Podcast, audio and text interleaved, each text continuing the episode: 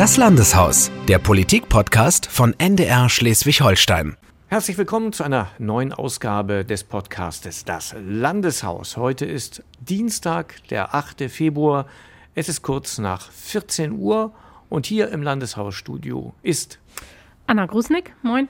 Und im Funkhaus zugeschaltet ist Konstantin Gill, hallo. Und mein Name ist Stefan Böhnke und ich sitze auch im Studio im Landeshaus und freue mich wieder, dass wir diese Runde machen und mal zurückblicken auf die vielen Parteitage unter anderem, die wir hatten in den vergangenen Wochen, denn die Parteien, die rüsten sich natürlich für den Wahlkampf und dafür müssen sie Programme verabschieden, da müssen sie Listen äh, verabschieden. Und äh, beispielsweise die SPD, die hat am vergangenen Sonnabend in Präsenz getagt in den großen Münsteraner Holstenhallen unter strengen Hygieneauflagen. Man musste nicht nur mehrfach geimpft sein, sondern man musste auch einen tagesaktuellen Test haben und die ganze Zeit natürlich auch FFP2-Maske tragen. Ja, und der Spitzenkandidat Thomas Losse Müller, der war gar nicht live vor Ort, sondern wegen eines Corona-Falls in der Familie nur zugeschaltet per, per Video. Ähm, Anna, wir beide waren da bei diesem SPD-Parteitag. Irgendwas fehlte da dadurch natürlich auch. Ne? Es ist nicht so leicht, äh, mit einer Videoschalte einen Parteitag zu dominieren. Das ist mir auch so gegangen, ist vor allem, weil Thomas Losse Müller natürlich auch vielen in der Partei noch gar nicht wirklich persönlich bekannt ist. Der ist ja erst seit Herbst 2020 überhaupt bei der SPD, war ja vorher bei den Grünen und eigentlich wäre das so sein erster großer Auftritt gewesen. Es war auch sein erster großer Auftritt. Er hat ja die Rede gehalten, aber eben aus der Parteizentrale dann digital zugeschaltet. Mm, es hat am Anfang ja auch ein bisschen geruckelt. Er lobte gerade, wie alles digital super funktioniert, war, war selbst aber noch gar nicht zu sehen. Ich fand aber dann hat äh, das insgesamt gut geklappt. Also dafür, dass es eine digitale Zuschaltung war, ähm, fand ich, ähm, hat das insgesamt funktioniert. Aber man merkte bei manchen Stellen eben, dass es eben doch nicht vor Ort ist. Nämlich zum Beispiel, wenn er weiterredete, obwohl der Saal applaudiert applaudierte. Offensichtlich klappte das da mit der Rückleitung dann nicht so richtig.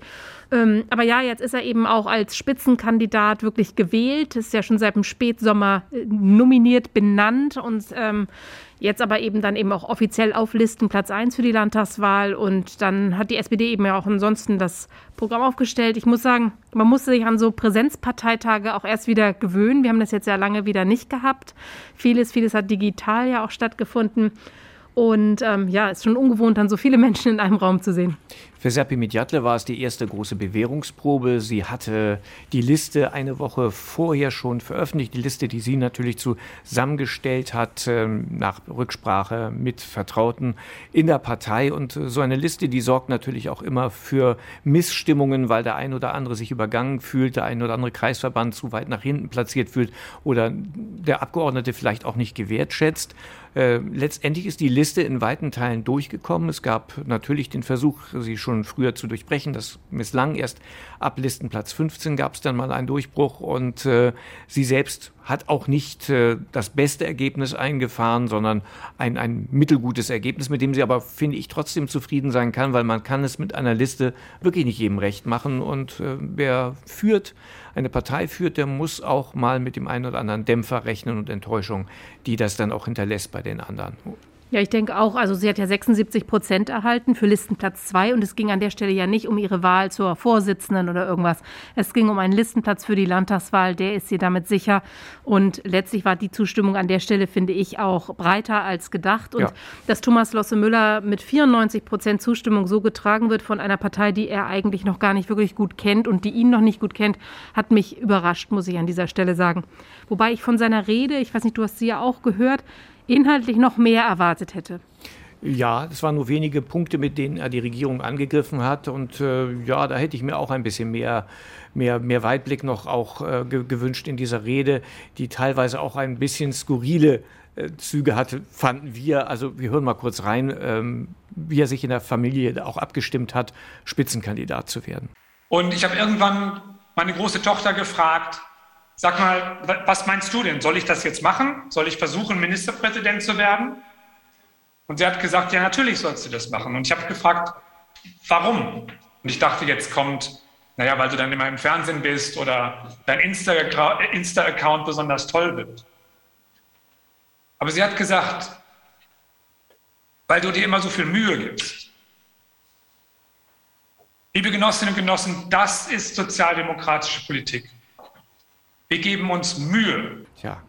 Aus der Werbung kennen wir alle den Spruch, Mühe allein genügt nicht. Ich hoffe, der wird da an der Stelle nicht Pate stehen. Aber soweit der Rückblick auf die Rede von Thomas Losse Müller, der dann, und das war ebenfalls eine etwas skurrile Situation, noch ein Geschenk bekam nach seiner Nominierung mit 94 Prozent. Auch da hören wir einmal kurz rein.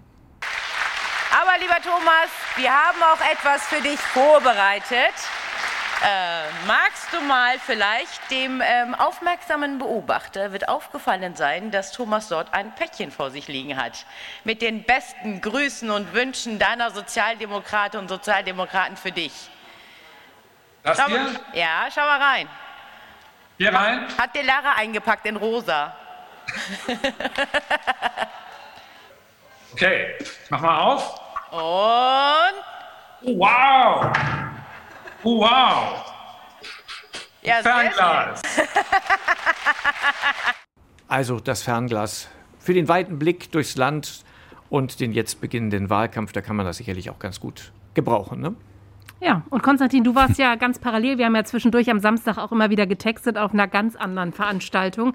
Ähm, bei In einer ganz AfD. anderen Welt, würde ich fast sagen. Erzähl mal, du warst bei dem AfD-Parteitag. Ich musste gerade tatsächlich ein bisschen schmunzeln, als ihr über die Liste gesprochen habt, dass es überhaupt eine Liste gibt und naja, nur äh, vereinzelte Gegenkandidaturen. Ähm, bei der AfD ist sozusagen das genau andere Ende des Spektrums gewesen. Da gab es keine Liste, da gab es jeweils mehrere Kandidaturen. Äh, allein fünf für den ersten Listenplatz. Es gab sogar sechs Vorschläge, aber fünf sind dann letztendlich ins Rennen gegangen. Das Ergebnis war, dass dann, glaube ich, nach acht Stunden Parteitag ungefähr die ersten drei Listen, Listenplätze bestimmt waren. Ähm, das ist natürlich ein ziemlicher Zeitaufwand. Das ist so gewollt. Ne? Man will natürlich ganz möglichst äh, basisdemokratisch sein. Ähm, äh, natürlich mit den äh, zu erwartenden äh, Schwierigkeiten, die das mit sich bringt. Allein schon zeitlich. Wie bewertest du denn das inhaltlich? Wie ist das ausgegangen? Wo steht die AfD jetzt? Da tue ich mich ehrlich gesagt ein bisschen schwer mit einer Einschätzung, weil ich auch gerade jetzt bei diesem Parteitag wieder gemerkt habe, wie ähm, diffus das Bild eigentlich ist, also wie unterschiedlich die Menschen sind, die bei diesem Parteitag sind. Es gibt natürlich Lager, diese Lager würde ich aber fast gar nicht unbedingt inhaltlich verorten, sondern es ist so ein bisschen der, äh, der Unterschied zwischen den Etablierten, das wäre so der Vorwurf, also die Landtagsabgeordneten, der Landesvorstand, jeder, der in der AfD ein Amt in einer gewissen Größenordnung hat, dem wird schon mit Misstrauen begegnet. Und ein anderes Lager ist natürlich das der ehemaligen Landesvorsitzenden, sein Wittgenstein, die ja auch da war. Und man konnte natürlich im Saal auch ganz gut merken, ne, wer, wer stimmt für sie, wer schlägt sie vor, wer ist gegen sie. Ähm, das war nach ihrer Rede zum Beispiel wirklich so ein, so ein Beispiel, dass es eine Mischung aus lautem Beifall, aber auch lauten Buhrufen waren. Also es war kein, kein Mittelding sozusagen. Da, äh, da prallen offenbar immer noch zwei Welten aufeinander wer, ob jetzt der eine oder andere weiter rechts steht als der andere, ja, klar, so kann man es auch unterscheiden, aber ich, ich würde das, das ist mir fast ein bisschen zu, äh, sagen wir mal, ein bisschen zu schwarz-weiß, weil auch einfach viele persönliche Animositäten da, glaube ich, mit reinspielen, war zumindest mein Eindruck an dem Tag. Also mehr als, als inhaltlichem. Ja, denke ich schon. Ähm, also es gibt diesen ganz harten Kern, ich weiß nicht, wie groß er ist, aber es gibt ihn, der, der sozusagen der Fürstin nachtrauert und, glaube ich, auf einen Comeback wartet. Das ist ja auch so, dass ihr Parteiausschlussfahren noch vor den äh, Ausschluss, Ausschussverfahren noch vor den Gerichten liegt. Da ist noch nichts entschieden. Das kann also sein, dass sie am Ende wieder in der AfD ist. Aber, und das fand ich schon bemerkenswert, man merkte auch, dass viele vor Ort wirklich äh, eine funktionierende Partei wollen und eine gewisse Einigkeit herstellen wollen. Und es wurde tatsächlich auch weniger gestritten als auf anderen Parteitagen. Es war ein Parteimitglied, das sagte, er möchte kein Büdelsdorf 2 erleben. Als Rückblick auf den letzten Parteitag in Büdelsdorf, wo man sich ja so in der Wolle hatte, dass man am Ende es nicht geschafft hat, den Landesvorsitz zu besetzen. Und es war auch tatsächlich kein Büdelsdorf 2 am Ende. Jörg Nobis soll jetzt dort sozusagen auf Listenplatz, oder steht jetzt dort auf Listenplatz 1. Ähm, wie geht denn das da mit der Liste weiter? Bleibt es dann bei den wenigen Listenplätzen, die da jetzt bestimmt sind, oder ist da noch eine Fortsetzung geplant? Nein, das sind zehn tatsächlich inzwischen. Ähm, Das sind noch mehr geworden als im Laufe des Wochenendes. Und da sind aber wirklich auch die bisherigen Landtagsabgeordneten die noch in der AfD jetzt sind aktuell äh, und Mitglieder des Landesvorstandes. Also das, was man vielleicht als etabliert bezeichnen könnte, so der der ähm, die die Amtsträger sind da größtenteils auch vertreten. Ich habe ja nur die Bilder im Fernsehen gesehen vom AfD-Parteitag, weil ich war ja auf dem SPD-Parteitag. Da saßen wir also wirklich alle weit auseinander, äh, alle mit Maske, FFP2-Maske die ganze Zeit, äh, seitdem man war am Rednerpult, da durfte die abgenommen werden, aber das Rednerpult stand auch wiederum fern abseits. Äh, das sah irgendwie bei der AfD alles ein, ein bisschen ähm, ja, dichter gedrängt aus.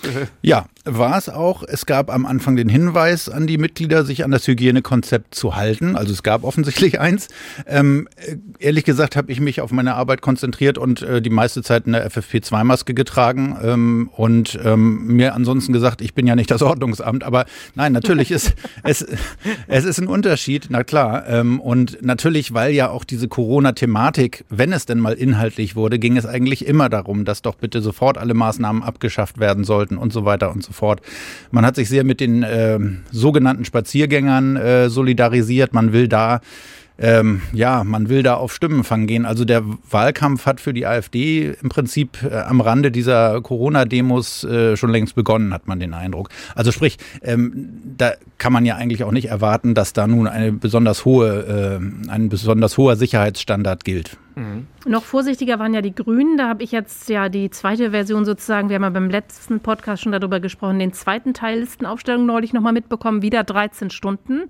Und zwar wurde das digital gemacht, dann wurden die Leute zugeschaltet. Das finde ich immer ganz spannend, weil man ja dann auch sieht, wie wohnen die Leute. Das verkürzt so ein bisschen die Zuguckzeit. Und bei den Grünen können sich ja immer die Leute mit acht Minuten äh, Vorstellungszeit vorstellen. Das zog sich also wirklich auch den ganzen Tag. Und da fand ich irgendwie besonders nett, dass zwischendurch dann immer wieder gesagt wurde, ja, wer ein Awareness-Team braucht, also jemand sozusagen Ansprache braucht und nochmal ein bisschen Hilfe und Unterstützung braucht, der solle sich dann unter einer bestimmten Telefonnummer melden. Also ja, ein Awareness-Team, das gibt es also bei den Grünen. Und das macht was dann? Also das sorgt dafür, dass dann auch die Kamera funktioniert? Oder das nee, wenn ich es richtig verstanden habe, gibt es dafür das Technikteam, so, sondern okay, das Awareness-Team ist dafür zuständig, wenn man sich zum Beispiel beworben hat und scheitert dann mit einer Kandidatur auf einem bestimmten Listenplatz, dass man dann auch damit nicht alleine ist, sondern so. die Möglichkeit hat, da anzurufen und dann Gesprächspartner hat, die einen in dieser Situation dann auffangen. Aber ich habe Notfallseelsorge nennt man das sonst an anderer Stelle, oder? Ja, die hätte ich nach 13 Stunden auch bald gebraucht. Da hätte sich aber auch der eine oder andere unterlegene Kandidat bei der AfD, AfD sicherlich drauf äh, verlassen können. Das ist vielleicht ein Tipp ne, für die anderen Parteien. Das ist äh, was, was es in anderen Parteien nicht gibt, ein Awareness-Team. Sehr witzig, ja, eben. Also kann jeder mal gebrauchen, auch für Journalisten, die dann sehr lange zugucken, aber das bleibt spannend, ja. Ja, äh, lange zugucken ist auch ein gutes Stichwort. Das mussten wir auch bei der CDU. Die hat äh, ihren Programmparteitag nämlich auch per Video abgehalten und da waren 1200, 1400, also über 1000 Änderungsanträge eingegangen und äh, die CDU war so diskussionsfreudig, wie ich es selten erlebt habe. Und ich beobachte die Partei schon ja, einige Jahrzehnte und äh, muss sagen, es war auch interessant, wie die jeweiligen äh, Politiker eingerichtet sind und wohnen. Auch da hat man natürlich den Einblick bekommen, weil man immer in die Wohnzimmer geschaltet wurde, beziehungsweise natürlich auch immer in die Dachkammer von Werner Kalinka. Der hat sich ja sehr, sehr eingebracht mit vielen, vielen Anträgen, genau. Genauso wie Christian von Bötticher. Also zeitweise war das die von Bötticher Kalinka-Show, die der Parteitag vor allem je länger dauerte. Aber ich war wirklich da auch sehr überrascht. Eigentlich war der ja bis 21 Uhr angesetzt, ging dann bis 10 vor 1. Aber ähm, ja, du hast ja gesagt, Werner Kalinka Show oder von Bötticher Show. Ich fand es ja eher so die Show auch von Lukas Kilian und Birte Glissmann, die das so moderiert haben. Sehr unterhaltsam, sehr unterhaltsam moderiert haben. Total unterhaltsam und was ich auch gut fand, es hat sehr äh, digital ja wirklich alles geklappt, auch mit diesen ganzen Abstimmungen zu diesen ganzen Änderungsanträgen. Und ich fand auch dieser Diskussionsprozess, den hätte ich in dieser Partei in dieser Form so modern und stringent geführt überhaupt nicht erwartet an diesem Amt. Ich weiß nicht, ob das am Format liegt. Ähm, also zum Beispiel die, die Rede von Daniel Günther ohne Publikum die hinterließ auch kaum Spuren. Also die, die ist War sehr verdichtet. sehr verdichtet. Man kam überhaupt nicht mit dem Mitschreiben mit, weil normalerweise hat man ja immer diese Klatschpausen, wo man dann auch weiterschreiben kann. Die, die empfiehlen ja. Es gab keinen Applaus. Er hat einfach 20, 25 Minuten durchgeredet und so viele Punkte da drin gehabt in der Rede, dass man kaum mitkam. Und natürlich gibt es danach irgendwie keine Resonanz, äh, weil es keinen richtigen Applaus gibt. Da saßen halt in der Holzenhalle vielleicht 10, 15 Leute.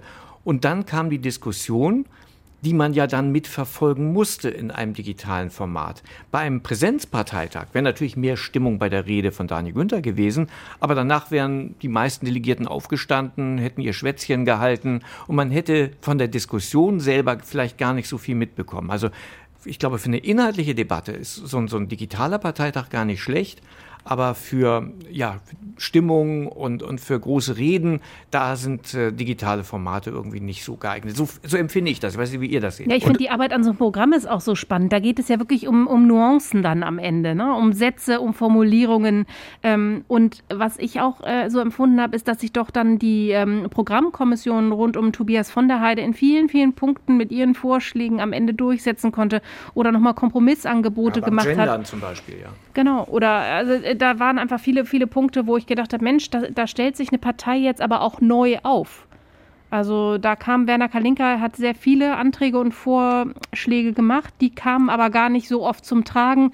Da war es schon so, dass man in das Gefühl hatte, dass jetzt ein modernerer Zeitgeist auch Einzug hält in diese Partei. Aber das finde ich total interessant zu hören, weil diese ähm, Diskussion, wer diskutiert damit und in welchen Details wird diskutiert, das kriegt man ja sonst eigentlich selten mit. Genau. Ich kann mich an eine CDU-Veranstaltung vor Jahren erinnern, da wurde ein Kandidat vorgestellt und äh, Böni, da waren wir zusammen und man hatte den Eindruck, da wird eigentlich gar nicht richtig zugehört, am Ende wird geklatscht und zack wird gewählt. Also das Gegenteil von einer diskussionsfreudigen äh, oder begeisterungsfähigen Partei eigentlich. Ne? Ähm, das finde ich klingt jetzt ganz anders. Das war auch völlig anders. Also wie gesagt, ich habe die CDU so diskussionsfreudig noch nicht erlebt. Vielleicht auch, weil man ein Stück weit ähm, aufmerksamer die Diskussion verfolgen musste, weil es halt dieser digitale Parteitag war. Du warst nicht abgelenkt in der Halle und äh, hast dann halt äh, noch deine Gespräche am Rande eines solchen Parteitages geführt, was man normalerweise ja immer macht, um auch ein bisschen hinter die Kulissen zu blicken. Das ist ja nicht möglich. Insofern war man voll konzentriert auf die Diskussion und das, das fand ich wirklich mal spannend, weil es war auch eine so so höfliche, wertschätzende Diskussion, selbst wenn man die Meinung völlig weit auseinander war. Und das, das hat Spaß gemacht, das zuzusehen. Ich habe auch durchgehalten bis zum Schluss, bis, bis das Schleswig-Holstein-Lied gesungen auch. wurde. Ja. Aber ich fand, es war, was, mich, was ich spannend fand, war auch, dass es so sehr am Machbaren ähm, orientiert war. Es, man merkt jetzt, dass die CDU äh, die letzten fünf Jahre Regierungsverantwortung getragen hat. Das waren jetzt nicht mehr Versprechen, aller die A20 wird zu Ende gebaut, ähm, sondern es war sozusagen, wurde immer auch geguckt, wie ist das finanziell umsetzbar, wie ist der Rahmen. Und da merkte man, dass diese Partei durch die Regierungsverantwortung einfach nochmal einen ganz anderen Blick auf Land bekommen hat und an dieser Stelle sozusagen eine Neuordnung auch vorgenommen hat. So habe ich das empfunden. Ja, die Parteien stellen sich auf für die Wahl. Die Legislaturperiode geht langsam zu Ende, aber es gibt noch so ein bisschen was abzuarbeiten, bevor die Legislaturperiode zu Ende ist. Zum Beispiel haben wir einen parlamentarischen Untersuchungsausschuss, der mal viel Aufmerksamkeit hatte. Inzwischen nicht mehr so, aber jemand, der konsequent durchgehalten hat, ihn beobachtet hat. Das warst du, Konstantin. ja, jetzt du wo du das, jetzt wo du das so beschreibst, klingt es total anstrengend, aber so kam es mir eigentlich gar nicht vor. Ähm, nein, es ist tatsächlich so, äh, wenn man das mit den Anfangszeiten vergleicht, mit riesen Sicherheitsvorkehrungen, mit viel Aufregung in der Politik und in der Presse, ähm, weil da das Thema Rocker-Affäre in Anführungsstrichen äh, die Runde machte, gab es eine hohe Aufmerksamkeit. Die hat sich jetzt natürlich längst gelegt und auch wenn der Bericht ja noch nicht fertig ist, äh, es hat sich ja auch im Laufe des PUA irgendwie abgezeichnet, da wird jetzt nicht die Geschichte neu geschrieben oder es wird jetzt nicht die Riesenverschwörung innerhalb der Polizei aufgedeckt, um es jetzt mal zuzuspitzen. Ähm, aber natürlich äh, ist da alles äh, sauber durchgearbeitet worden und ähm, ich fand es die ganze Zeit sehr interessant. Ja, es ist manchmal ein bisschen detailreich und wenn man es dann Außenstehenden erzählt, äh, zucken die mit den Schultern. Ähm, aber ich glaube, dieser Aufwand ist schon irgendwie gerechtfertigt. Ja, natürlich, man kann sagen, das kostet alles Geld und hat Papier und viel Arbeit produziert. Ähm, aber es hat dieses Thema auch nochmal vielleicht auf eine andere Art und Weise in die Öffentlichkeit gebracht, als das so einzelne Berichterstattungen können. Ähm, nochmal wirklich ganz äh, genau zu gucken, ist da systemisch irgendwas falsch gelaufen? Äh, kann man daraus irgendwelche Lehren ziehen? Eine gewisse Unaufgeregtheit tut dem Thema ja auch gut. Ich kann mir vorstellen, dass man vielleicht als Polizeibeamter oder auch als Führungsperson in der Polizei erstmal denkt, was wollen die jetzt auch noch von uns da mit ihrem Ausschuss?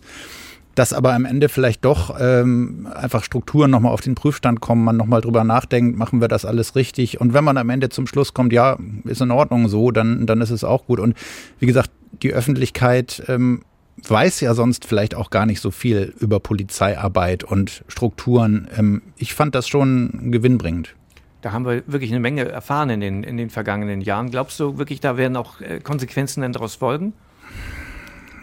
Konsequenzen klingt immer gleich nach Rücktritt oder nee, so. Nee, das meine ich gar nicht. Nein, nein. Ja, nee, ähm, Konsequenzen, ich glaube, es ist schon, das, wie gesagt, das kann ich im Einzelnen einfach jetzt noch gar nicht bewerten. Äh, ich stecke auch da nicht so in der Polizei drin und weiß nicht, was im Bericht stehen wird, aber ich glaube, dass es ein Bewusstsein für Probleme natürlich allein schon durch die Arbeit des Ausschusses irgendwie äh, gibt, dass das stärker vielleicht verankert ist. Ich glaube auch schon bevor der PUR angefangen hat, nachdem diese Konflikte damals eskaliert sind, ähm, wird sich schon was getan haben. Der PUR war ja auch sozusagen nicht die erste Institution, die sich das angeguckt hat. Es gab interne Untersuchungen, es gab den, den Sonderbericht, ne? den Busbericht, genau, genau ähm, der ja auch Empfehlungen gemacht hat. Ähm, und es gibt natürlich solche Geschichten wie den Umgang mit, äh, mit versteckten Zeugen oder mit V-Leuten, dass der klarer geregelt äh, wird, damit eben da gar nicht erst so leicht Konflikte entstehen können. Das sind ja Sachen, die sind schon äh, durch den PUR sozusagen zutage gekommen das kann man ja als Konsequenzen bezeichnen, wenn die auch nicht so sind, wie sich vielleicht jemand das erhofft, der auf den Rücktritt eines Ministers hofft oder ähnliches. Der politische Skandal, der ist ausgeblieben. Nun äh, sind wir kurz vor dem, vor dem Wahlkampf, dem, oder stehen schon mittendrin, je nachdem, wie man das betrachtet. Normalerweise würden Parteien aus so einem parlamentarischen Untersuchungsausschuss versuchen, Kapital zu ziehen und den, den politischen Gegner irgendwie zu diskreditieren. Wie sieht das da aus? Ist schon deswegen gar nicht möglich, weil der Untersuchungszeitraum, also Anfang der 2010er Jahre, der zieht sich aber eigentlich fast bis in die heutige Zeit mit der Polizeischule Eutin und so weiter. Das ja. heißt, alle Regierungen, alle Parteien waren in irgendeiner Form eingebunden. Da kann also niemand so wirklich den anderen, äh, ich sag mal, anschwärzen. Ähm, und zumindest die, die Ausschussmitglieder nehmen das, glaube ich, auch für sich in Anspruch, dass sie das auch ähm, nicht, nicht, sich nicht erhofft haben. Okay, das ist ungewöhnlich in Wahlkampfzeiten sozusagen, aber äh, natürlich an der Sache orientiert. Wahlkampf es ist auch zu kompliziert für ein Wahlkampfthema, glaube ich. Das, das kann sein. aber du hast durchgehalten und das trotz Corona-Pandemie oder vielleicht auch wegen der Corona-Pandemie, weil du mal ein anderes Thema hattest. Immer das tut auch gut, hin. ja. Da freuen wir uns auch drüber, auch wenn wir andere Themen haben, wie zum Beispiel unsere jüngste Meinungsumfrage von Infratest DIMAP, die ist auch vor, hm, wie lange ist das mittlerweile her, drei Wochen, ne, veröffentlicht wurde und den ersten Blick auf die Landtagswahl geworfen hat mit teilweise schon überraschenden Ergebnissen. Ähm, ja, in der Tat äh, fand ich überraschend, dass die Zustimmung ähm, zur Landesregierung und auch zum Pandemie-Management und so weiter so hoch ist. Also äh, das sind ja unglaubliche Zustimmungswerte für die Landesregierung. In den anderen Teilen ähm, Deutschlands sieht man, dass die auch in dieser Corona-Pandemie gelitten hat. Da war ich sehr überrascht. Und ähm, nun ist es nur eine Umfrage, es ist immer nur eine äh, Momentaufnahme, aber nach der könnte so ein Jamaika-Bündnis ja weitermachen. Es wären auch andere Regierungsbündnisse möglich, große Koalitionen. Koalition geht natürlich immer. Ampel wäre möglich, die Wiederauflage der Küstenkoalition wäre möglich. Ich finde, es zeigt auch, ähm, dass hier in Schleswig-Holstein wirklich noch nicht der Drops gelutscht ist, dass es wirklich ein knappes Rennen zu erwarten ist. Und äh, ja, überrascht hat mich auch, dass sozusagen ähm, Schleswig-Holstein, dass die CDU in Schleswig-Holstein sozusagen in, im Bund hatte sich jetzt so ein bisschen verkehrt, aber diese Umfrage war dem noch vorgelagert, sozusagen nicht ganz so schlecht dasteht, sozusagen wie die CDU auf Bundesebene eben auch lange Zeit dastand und dass es dieser Regierung offensichtlich in dieser Momentaufnahme gelungen ist, sich von um, den negativen Bundestrend Geschichten abzukoppeln. Hm, ja, wir waren über einige Werte schon ein bisschen überrascht, also gerade die Beliebtheitswerte für Daniel Günther und dass auch viele SPD-Wähler äh, eher Daniel Günther wählen würden jetzt und äh, wir haben, äh, da möchte ich mal einen Blick hinter die Kulissen werfen. Am Abend vorher erst die Zahlen bekommen. So gegen 18 Uhr hatten wir die Zahlen auf dem Tisch, die dann am nächsten Morgen ab 5 Uhr morgens veröffentlicht werden durften. Und wir haben uns dann zusammengeschaltet in einer Videokonferenz und haben die Zahlen erstmal analysiert und die ein oder andere Zahl auch erstmal hinterfragt und nochmal nachgeguckt, ob die wirklich so stimmt. Wie gesagt, gerade die, die Werte für Daniel Günther, da haben wir uns erstmal mal rückversichert, ob das alles so richtig übertragen wurde von der einen Statistik in die andere und haben da mal nachgeguckt und die gemeinsame Bewertung vorgenommen. Das ist äh, mit Sicherheit ein, ein spannender Blick auf den Beginn des Wahlkampfes, aber man darf auch nicht vergessen, Wahlen werden wirklich erst so in den letzten ach, sechs Wochen, vier bis sechs Wochen entschieden. Auch der Bekanntheitsgrad von Menschen, der steigt nochmal ordentlich an. Also wenn die CDU jetzt glaubt, Thomas Losse Müller ist absolut chancenlos, weil der noch einer breiten Öffentlichkeit äh, nicht bekannt ist. Das wird sich ändern. Das wird sich stark ändern. Er wird plakatiert werden, er wird an jeder Litfaßsäule hängen und äh, wird natürlich auch stark in Medien präsent sein. Das äh, ist wirklich nur eine Momentaufnahme 100 Tage vor der Wahl. Ähm, aber bis dahin ist noch viel Zeit. Und es gab jetzt ja auch nochmal eine andere Umfrage wieder vom anderen Meinungsforschungsinstitut. Und INSA, die, ne? INSA und die, dieses Meinungsforschungsinstitut sah dann die SPD wieder vorne, auch wenn die CDU nach dieser Umfrage ähm, Boden gut machen konnte.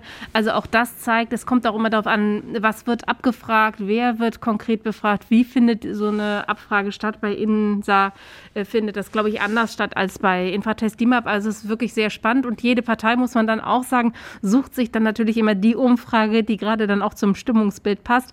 Die CDU ähm, hält sich sozusagen jetzt an diese Infratest-DIMAP-Werte. Die SPD guckt dann eher auf die INSA-Werte. Also da guckt, guckt jetzt auch jede Partei hier im Land, wo sie ihren Schwung für den Wahlkampf herkriegt. Ja, Konsti, wie hast du auf die Umfrage geguckt?